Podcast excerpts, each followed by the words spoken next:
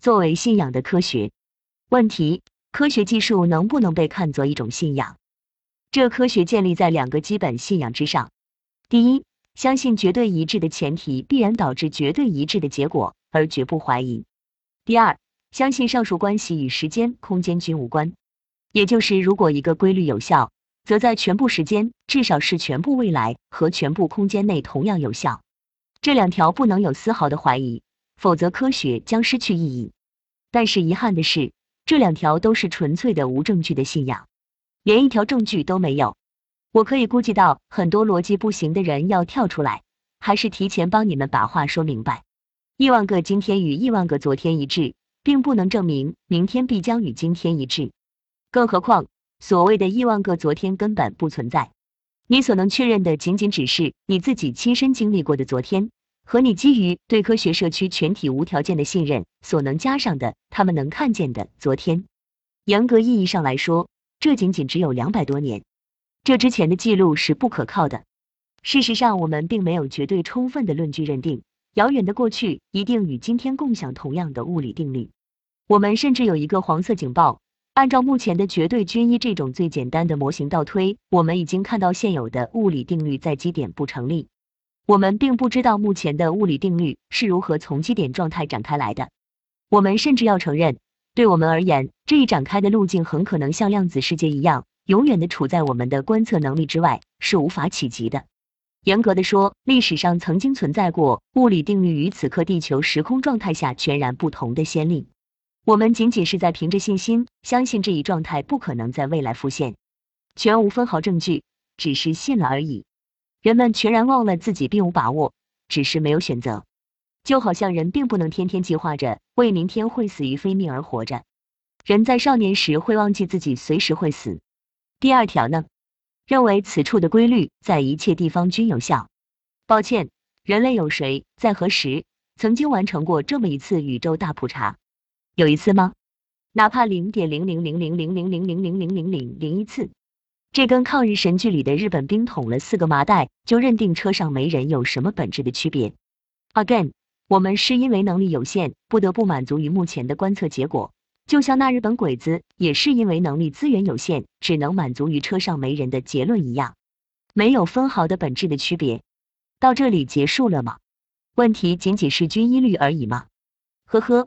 那么我们再看看看似更不可动摇的同一前提必导致同一结果吧。各位，什么叫同一前提？你们什么时候真正的做到过绝对的同一前提啊？真是扶额，还没明白过来吗？因为量子效应，事物的绝对精确状态永远在我们的观测之外。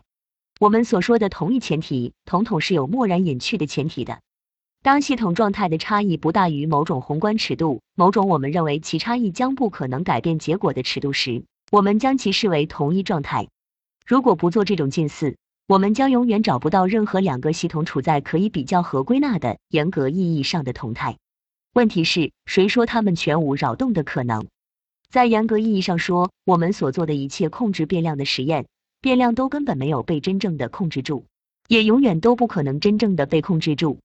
我们对此心知肚明，以至于在对微小扰动高度敏感的复杂系统好的研究中，譬如复杂的免疫实验中，我们敢于也不得不大刀阔斧的去除异常结果。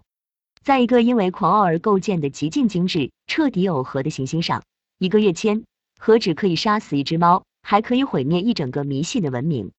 顺便，我要泼一瓢冰冷的冷水，你们有没有意识到？微观世界的不受控和对微观扰动极其敏感，却又对宏观世界能动性极强的智慧生命，这两个要素存在，已经意味着仅仅依赖科学将完全不可能对世界做出确切可靠的预测了。科学越发达，智慧生命对微观扰动会越敏感，对宏观世界的能动性越强。到将来，甚至会发生地球的轨道因为人类感受到微不足道的刺激而被人类移动的事件。科学的发展本身就在使得对世界的预测更加困难。终究到底是它的预言能力胜过人摆脱预言的能力，还是相反？答案是后者必胜。依靠科学解决人类的一切问题，这种指望在原则上就不可追求。死了这条心。如果科学教徒要把一切没有足够证据而生的绝不更改的信统统称为迷信，那么请告诉我，为什么人对这种粗陋程度的观测结果的绝对信心不是迷信？科学教徒经常宣称科学的事实若是错误，可以随时修改，似乎这是一种独特的优越性。但是事实上，所有的主流宗教都会随时召开大公会议，修订教义和信条。人家一直强调永远不变的是对最初最根本的几条的无法质疑。这跟你们从不质疑科学的方法、立论的根基又有何本质的分别？先去掉你眼中的梁木，再去拔他人眼里的刺。